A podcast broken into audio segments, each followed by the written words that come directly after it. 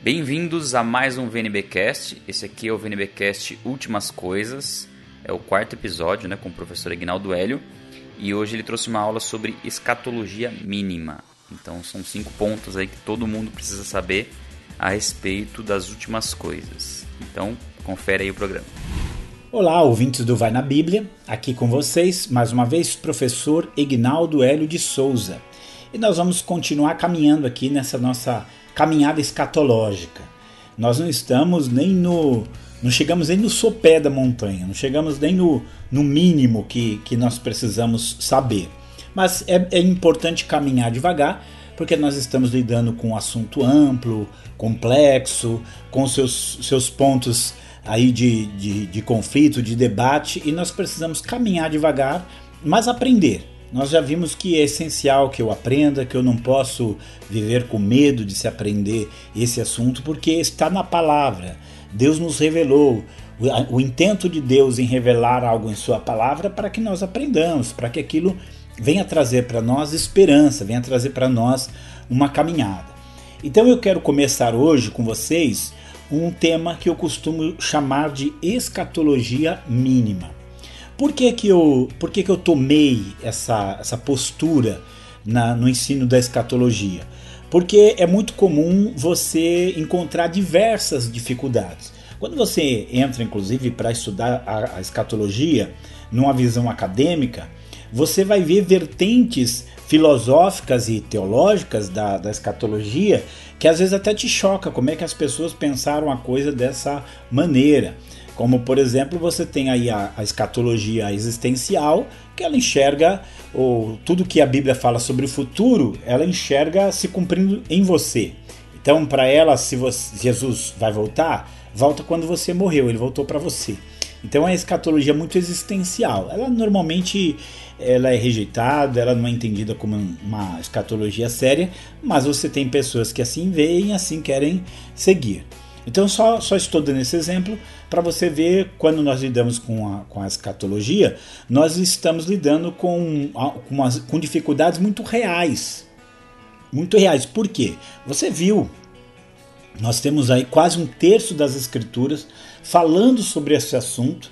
Aí eu quero que você você pense um assunto com inúmeros dados e informações com aproximadamente 10 mil passagens, versículos bíblicos relacionados à, à escatologia, e você organizar tudo isso em um todo coerente, em um todo bem harmonioso, sistematizar isso não é nada fácil.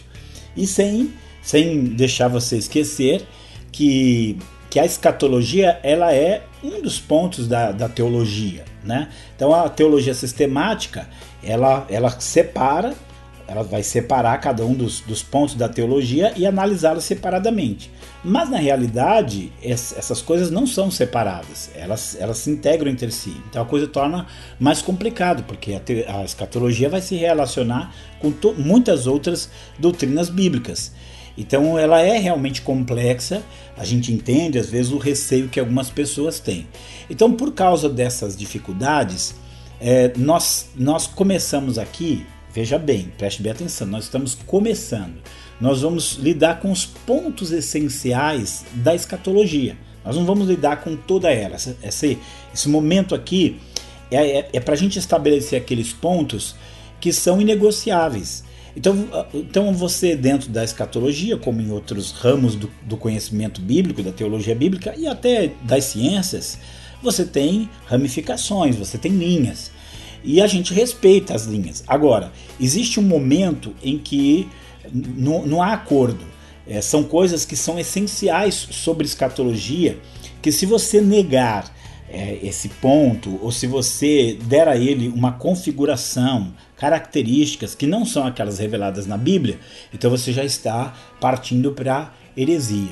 Então você já está entrando numa área em que, em que a escatologia bíblica está sendo distorcida. E você vai ver, mesmo dentro da própria escritura, tentativas de distorcer isso e esforços né, dos, dos escritores, dos autores bíblicos para corrigir. Para corrigir, porque as distorções elas podem, vão e aconteceram ao longo do, dos séculos. E a gente tem que estar preparado para tomar posição é, sobre isso. Então eu estabeleço aquilo que é escatologia mínima, porque são pontos negociáveis, essenciais e que nenhum bom cristão ou nenhum cristão verdadeiro, ortodoxo, pode negar. É, pode ser até que quando você vai ver os detalhes daquilo, ele tem uns detalhes diferentes do seu. Mas a essência daquilo é, tem que ser igual à sua, porque senão não é escatologia bíblica, não é o que Deus revelou, não é o que Deus falou. Então nós temos, é, essa é uma coisa que a gente aprende quando vai estudando a palavra. Existe aquilo que são linhas, né? quanto mais o, conhecimento se aprofunda, então você tem as linhas. Mas existe um limite dessas linhas que, ultrapassando esse limite, você já chega naquilo que, que pode ser considerado uma heresia. Você já está saindo fora do padrão, você está saindo fora da ortodoxia. Então, quando eu falo uma escatologia mínima, eu vou comentar aqui alguns pontos que é o mínimo que você, como crente, como cristão, você ouve isso em pregações, você lê isso em livros, você ouve isso em canções, gente. As, as músicas são teologia. Né? As músicas são teologia. Então nós temos que, que entender aquilo que a Bíblia, algumas coisas que a Bíblia fala sobre o futuro é, que são essenciais e que você não pode mudar. Depois tem algumas coisas secundárias que também vamos trabalhar com essas secundárias, que é a partir do qual nós vamos montando a nossa visão escatológica. Então, assim, é, é nessa caminhada que a gente vai. Eu separei aqui cinco pontos essenciais da escatologia mínima. Você vê que a escatologia tem muitos e muitos, muitos assuntos, mas esses cinco pontos são essenciais. É claro que dentro desses cinco pontos você vai desenvolver uma série de, é, de ramificações, de, de, eh, de, pensamentos e compreensões que vai ampliando né, o que isso significa. Mas a gente tem que começar pelo menos com esses cinco pontos aqui que você não pode duvidar que eles vão acontecer. Se você, se você disser, não, isso eu não acredito que vai acontecer, não, isso aí não vai. Você está saindo dessa essência bíblica sobre o futuro. Então Deus fala sobre o futuro. Vamos pegar então essas, essas coisas que, que ninguém tem muita dúvida de que vai acontecer, que a Bíblia realmente fala que é desse jeito, a ordem que elas aparecem também, as pessoas não, não têm dificuldade. Então, esses são, são pontos que a gente começa por aqui aprendendo a, a esse, essa coisa tão maravilhosa, essa coisa tão maravilhosa e importante. Eu vou aqui apenas discorrer rapidamente, pontuar alguma coisa sobre esses cinco pontos, para depois, em cada um dos próximos programas, a gente tomar só um programa para falar sobre aquilo, ver passagens bíblicas, ver as distorções que existem, para nós estarmos é, preparados para isso. Então, olha, não perca mais o programa, porque você vai, vai devagarinho, passo a passo, você vai aprender muita coisa. Não tem problema que demore, mas é importante que você tenha uma, uma solidez muito grande no, nas coisas que vão estar sendo passadas para você. Então vamos lá. Cinco coisas é, da nossa escatologia mínima, cinco pontos que a Bíblia revela sobre escatologia que nós não podemos negar. Primeiro, a Bíblia ela coloca o mundo como tendo a história do mundo da forma como a conhecemos como tendo um ponto final. Último versículo de Mateus, Jesus diz: Eis que eu estou convosco todos os dias até a consumação dos séculos. Então, de alguma maneira, ali Jesus está Jesus está falando de algo que já vem sido dito lá atrás. Existe um momento que a história como nós a conhecemos chegará no seu ponto final. E é, quando você olha a visão, a visão da Bíblia, ela é uma linha reta. Você vê outros povos, outras religiões, outras filosofias, e eles entendem uma história cíclica que está sempre se repetindo. O mundo se destrói, é reconstruído, e quer novo, e começa novo. Esse não é o pensamento bíblico, tá? O pensamento bíblico é a história teve um começo, ela teve um começo lá quando Deus criadão, ele cai, a história humana tem início e ela vai ter um fim ali quando Jesus vem é, é, o, é, o, é o início do fim digamos assim a hora que as coisas começam a se desenrolar para uma uma continuidade diferente daquela que nós temos aqui. Então nós temos que pensar a Bíblia, ela fala que em algum momento vai haver um fim. Vou só aqui já dar uma, vou repetir isso quando nós tratarmos desse ponto particularmente, mas você já deve ter escutado pessoas dizerem assim: "Ah, o mundo acaba para quem morre", né? Na verdade, o mundo não acaba nem para quem morre. Nós temos que pensar que é, o drama, as coisas como elas são agora, elas vão chegar no momento, no ponto final. E nós temos que estar pronto para isso. Então, Primeira, primeira questão é essa. Né? A primeira questão é essa. Um ponto final para a história. Definitivamente caminhamos para um fim, caminhamos para uma conclusão. Nós podemos até pensar, vamos desenvolver isso mais, mas que nós temos uma, uma, uma cosmovisão em que coloca a criação, a queda e a redenção. E a redenção é algo que começa lá em Cristo e que se consuma na sua volta. Então, quando a gente olha dentro dessa perspectiva, esse é o plano de Deus, esse é o propósito de Deus. Então, as coisas caminham, caminham para um determinado fim. Não significa o fim das, da existência, nem do universo, nem da humanidade, mas significa que esse atual estado de coisas ele caminha para um fim. Esse é o nosso primeiro ponto. O segundo ponto, eu sei que parece muito óbvio, porque nós cantamos muito, nós louvamos muito, mas hoje você tem todo, todo tipo de distorção, e ao longo da história você teve, e esse ponto também é um ponto que às vezes é distorcido em alguns, algumas questões, mas é o fato que Jesus vai voltar. Jesus vai voltar, ele está voltando. É, um evangelho que não pregue a volta de Jesus, ele é um evangelho incompleto.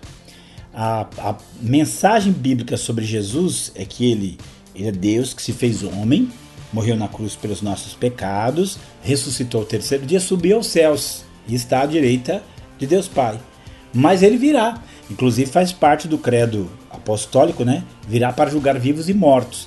Então a volta de Jesus é um elemento chave que ninguém pode negar. Jesus vai voltar. E, e, aí nós vamos ver os detalhes porque é uma volta literal. Uma, um crente que não acredita na volta de Jesus, aliás, nós temos que pensar que não é só acreditar, né? é de fato ansiar, é de fato ter uma expectativa, se preparar. Então, uma série de, de pontos relacionados a isso que a Bíblia fala, mas tem uma coisa muito clara na Bíblia que Jesus Cristo ele vai voltar. Desde o momento em que ele ascende ao céu, né, quando os anjos aparecem ali, diz, né, esse que subiu aos céus vai voltar como, como para o céu o viste ir. Então você, desde, desde aquele momento, você sabe da volta dele, é só você ler os evangelhos, você vai ter uma série de, uh, de informações falando sobre essa volta de Jesus. Então, o, o ponto de, da volta de Jesus, ele é inegociável. Se você é um crente, você sabe que vai haver um ponto final para a atual atual situação do mundo e que Jesus vai voltar. É, essa é parte integrante do seu evangelho, tem que ser parte integrante da nossa pregação, da nossa mensagem. Quando eu falo pregação e mensagem, não só estou falando daquela que você tem na, na no, no púlpito, né? mas na, na, na escola dominical, na, nos louvores, no, na, na, própria teologia, no próprio ensino teológico, um ensino teológico que exclua a volta de Jesus, que de alguma maneira é, é, distorce esse ponto, também é, é algo muito sério. Então, as coisas caminham para um fim e Jesus Cristo vai voltar. O terceiro elemento inegociável da escatologia, da essência da escatologia, é a ressurreição dos mortos. Os mortos irão ressuscitar. A Bíblia, se eu falar isso aqui, e eu sei que talvez seja óbvio para você, mas infelizmente você tem grupos que se dizem cristãos e acreditam diferente. A Bíblia não ensina reencarnação. A Bíblia ensina ressurreição. E ressurreição e reencarnação não são coisas semelhantes, nem parecidas e muito menos iguais. São coisa, coisas definitivamente antagônicas. Os mortos ressuscitarão. Eu, eu, eu costumo até dizer assim que você tem três correntes sobre a questão da, dos mortos, né? três correntes principais. Você pode ter outras aí que misture e fale coisas diferentes, mas você tem três. A primeira delas é a, é a do materialismo, né? Morreu, acabou. O que é a morte? É o fim, a extinção. A pessoa que morreu, acabou, não vai ter mais nada ali. E isso, esse é um, um posicionamento de alguns. O, o segundo ponto é o da reencarnação. Então existem aqueles que acreditam que de alguma maneira você vai retornar a este mundo. Você vai tornar a encarnar, vai tornar a vir aqui e repetir isso por várias questões, por tempo determinado, por certas condições. Não, nem nos cabe falar aqui, não é o nosso ponto principal. E a terceira é a bíblica. A bíblica é a ressurreição. Se você for olhar, as pessoas elas, elas ignoram muita coisa a respeito da ressurreição, por isso não perca essa, essa questão da ressurreição que, como eu disse, ela, ela está relacionada a outros aspectos da salvação, porque a ressurreição é a redenção do nosso corpo, é a nossa salvação plena. Isso aí não, não tem dúvida. Mas ela também ela tem um sentido escatológico, porque a ressurreição ela é algo marcada para, para o, o futuro. É, a ressurreição é algo que nós estamos esperando, é algo que a Bíblia frisa bastante. Começa lá no Antigo Testamento, quando chega no Novo, vai haver uma série de, de, de, previsões de Jesus sobre ressuscitar, ele ressuscita, e depois você tem nas epístolas uma série de explicações a respeito da, da ressurreição. E sempre que a ressurreição ela, é ela é apresentada, ela é apresentada como um evento futuro um evento que envolve tanto crentes como não crentes. Tudo isso é, tô, tô, estou falando aqui, mas nós vamos repetir. Então, a ressurreição é um ponto chave dentro da escatologia. Nós iremos ressuscitar. A ressurreição é a nossa esperança como crentes. O futuro trará essa ressurreição. E, a, e, esse futuro trará a ressurreição de todos os que já morreram. Então a Bíblia não, a Bíblia não ensina que morreu acabou. A Bíblia não ensina que, que é, existe reencarnação, a Bíblia ensina uma coisa chamada ressurreição. Nós precisamos entender isso e esperar isso, porque é o que faz parte da nossa confiança. Então já temos aqui três pontos. Nós temos a, a conclusão, o final desse atual estado de coisas, nós temos é, Jesus voltando e nós temos a ressurreição. O quarto ponto, que é inegociável, é o juízo final. Então vai haver um julgamento final. Isso é muito forte até na nossa cultura, né? Até na nossa cultura você vai ver pessoas que não, não têm um cristianismo é, praticante, não tem um cristianismo firme, mas elas, elas entendem que vai haver um julgamento, um juízo final.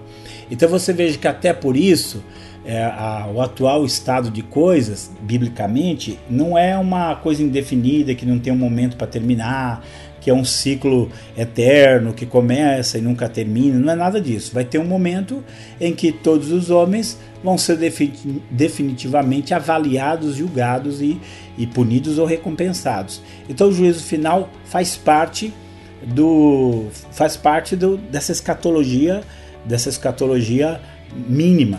Você vai ver em vários pontos da, da Bíblia falando a respeito disso, tanto no Antigo como no Novo Testamento. Eu gosto muito de citar é, Eclesiastes 12, versículos 13 e 14, porque o Eclesiastes ele, ele busca algumas essências e ele vai trabalhar justamente com a essência da vida, né? Então ele diz assim: de tudo que se tem ouvido, o fim é teme a Deus e guarda os seus mandamentos, porque esse é o dever de todo homem. Porque Deus há de trazer a juízo é, tudo aquilo que está escondido, quer seja bom, quer seja mal. Então você, você tem aí, já no Antigo Testamento, afirmações do juízo. Aí você tem Jesus, você tem uh, o Novo Testamento, você tem o Apocalipse, né? tem as cartas do Apocalipse, todos eles falando a respeito do juízo final. Então vai haver um, um juízo final, vai haver um momento em que os homens serão julgados por aquilo que eles fizeram e isso vai determinar o seu destino eterno. Então não, não há como nós fugirmos disso, não há como negar isso. Isso é ensino bíblico. Então, um, um fim para essa atual situação do mundo, Jesus volta, ressurreição, juízo final. E aí nós temos a, o destino eterno. Nós temos aí a condição eterna das pessoas e de cada um. E a Bíblia não tem como negar isso. Depois nós vamos ver que às vezes parece até uma coisa tola, porque você vai ter pessoas negando. Não há como negar isso. A Bíblia ela é muito clara na, na questão da salvação eterna e da perdição eterna, do castigo e da recompensa. Então não, não há como você negar isso, porque essa é a linguagem bíblica, essa é a visão bíblica que, tá, que está em harmonia com aquilo que, que o mundo fala. Então nós temos a Bíblia falando da glória eterna, de estar eternamente com Deus, na presença de Deus, e você tem a Bíblia falando de um castigo eterno, aquilo que nós chamamos de inferno. É, nós normalmente simplificamos dizendo assim, céu e inferno, mas é muito mais do que isso, é muito mais do que simplesmente lugares, são condições, né? São condições onde as pessoas passarão a, a eternidade, ou eternamente com Deus, ou eternamente longe de Deus, ou desfrutando de alegria eterna, de gozo eterno, ou num sofrimento na agonia eterna. Então esse, esse ponto é inegociável porque a Bíblia vai falar sobre isso. Nós temos inúmeras passagens. Então um ponto final para a história, como a conhecemos, a volta de Jesus, ressurreição, juízo final, eternidade. Esse é o quadro escatológico bíblico que nenhum crente nesse mundo ele pode negar, ele pode deixar de, de sustentar. É, nós vamos começar nosso próximo programa, a gente já vê sobre essa questão do, do fim da história, como conhecemos, como que a Bíblia aborda essa questão, né? como ela, ela começa. E desde o seu comecinho ela já vai falando lá do fim, né? O fim é, o fim de tudo é uma ciência bíblica. Ela, ela, ela fala sobre isso. É muito importante a gente entender isso porque cada passagem bíblica ela está relacionada com muitas outras. Uma passagem bíblica que sustenta um ensino, ela nunca, nunca é solitária, nunca é só ela, ela tem várias. Então a gente tem que olhar a essência da Bíblia, ela no seu todo, né? o que, que ela aponta, o que, que ela, ela diz. E aí nós vamos ver que uma das coisas que ela trabalha é esse final, né? esse momento final, esse, esse tempo final. Então nós temos aí pelo menos uma série de, de cinco áudios, de cinco programas aqui, cinco estudos, onde cada um desses pontos vai ser é, abalizado, vai ser fundamentado com as escrituras e onde você vai ter a chance de ver os detalhes, de ver as distorções, de ver o que se fala a respeito daquilo. Então quero agradecer você muito aí por essa audiência. E não se preocupe, como eu já disse, qualquer área para você ter um conhecimento firme, sólido, ele vai, vai, vai, requer tempo. Não tem, não tem como aprender sem tempo. Né? Existe tempo e um aprendizado bom ele vai exigir um tempo bom. Então nós vamos ter um tempo bom aqui conhecendo e aprendendo a respeito das, das últimas coisas. Então Deus abençoe você e até o nosso próximo programa Últimas Coisas e nós estaremos aqui falando sobre a consumação dos séculos. Então esse foi o VNBcast Últimas Coisas com o professor Aguinaldo Hélio. Mês que vem ele vai estar gravando a próxima aula, né? A gente vai ver a frequência ainda com que a gente vai produzir. Essa foi a quarta, né? Se você está acompanhando. Se você ainda não está acompanhando, entra no site nosso lá e entra nas categorias, vai em últimas coisas. E aí você vai localizar os outros três também. Ou você pode assinar o podcast, né? Para assinar o podcast é só você baixar um aplicativo aí do Android de podcast e procurar Vai na Bíblia, acha, vai ter o, o VNBcast do Vai na Bíblia. Ou então pelo iPhone você tem o, o iTunes, né? Na verdade já tem um, tem um aplicativo que chama Podcasts, né? No, no iPhone. E aí você pode assinar lá e é gratuito, obviamente. E aí você consegue ouvir todos os episódios, né? tanto do Últimas Coisas como as lives que a gente está fazendo no Instagram. Então, esse sábado, próximo sábado, tem mais uma live. Se você quiser contribuir com o canal também, você tem os links lá no site, né? Você pode contribuir pelo Patreon ou pelo PagSeguro também. Nós estamos trabalhando aí no próximo vídeo, nesse mês aqui. É um vídeo bem complexo, né, a gente produzir, mas estamos aí, produzindo. Beleza? Fica na paz então, um abraço e até a próxima.